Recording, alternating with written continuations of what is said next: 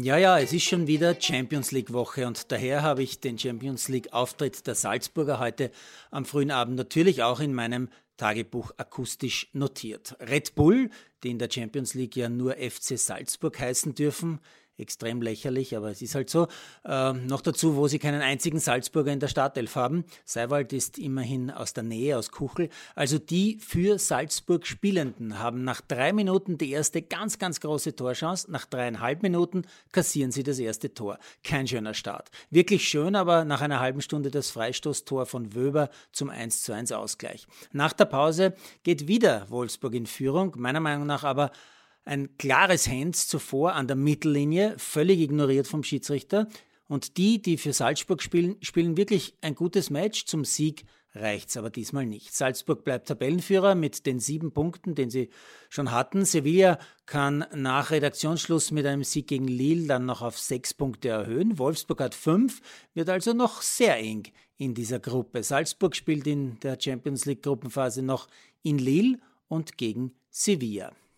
Abgesehen vom Fußball sind heute bei mir Meldungen vom Tennis, vom Radsport und vom Schwimmen unter Anführungszeichen hängen geblieben. In Sachen Tennis schafft es Dominik Thiem, ohne zu spielen, täglich in die Schlagzeilen. Heute schafft er das mit der Bekanntgabe eines Exhibition-Veranstalters in Abu Dhabi, der bekannt gibt, das Team und auch Rafa Nadal Mitte Dezember in Abu Dhabi nach langer Verletzungspause wieder spielen werden. Und ich erinnere mich sofort an die Worte meines Sohnes, ist gleich Produzent dieses täglichen Podcasts, der am Sonntag bei der Tennisshow von Francis TFO gemeint hat, bin schon gespannt, ob Team das aufholen kann, was die neuen Jungen, also Sinner, TFO, Alcazar und so weiter, da gerade auf den Court zaubern können. In Sachen Radsport geht es eigentlich gar nicht um Radsport an sich, sondern um den modernen Fünfkampf. Wir erinnern uns, bei den Olympischen Spielen hat sich dort eine deutsche Fünfkämpferin von dem ihr zugelosten Pferd komplett hysterisch machen lassen. Die Trainerin hat dem Pferd dann sogar noch eine mit der Faust verpasst. Die Aufregung war riesig in Deutschland, noch größer als bei den rassistischen Aussagen des Radtrainers übrigens.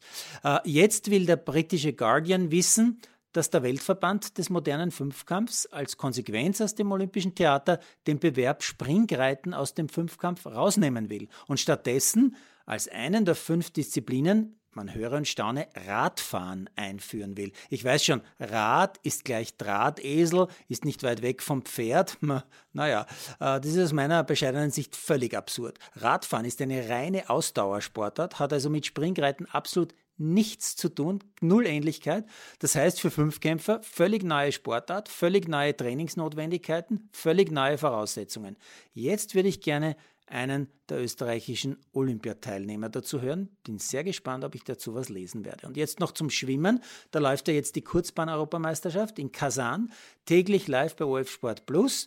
Die Schwedin Sjöström ist mir da aufgefallen, die pflügt über 50 Meter Graul durchs Wasser. Das ist wirklich unglaublich. 23,37 Sekunden schon im Semifinale.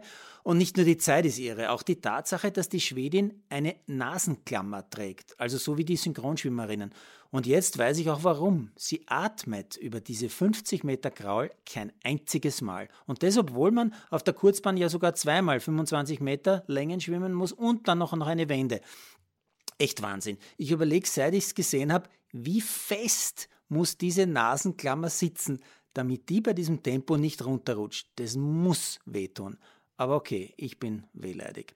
Für die Österreicher Lena Kreindl über 100 Brust und Simon Bucher über 100 Schmetterling gibt es übrigens jeweils Platz 13 heute. Für die 4x50 Graulstaffel bei den Männern Rang 5, stark, bei den Frauen Rang 6, auch stark. Nicht so übel. Äh, es gab ja Jahre, da hatten wir keine einzige Staffel im Schwimmen am Start.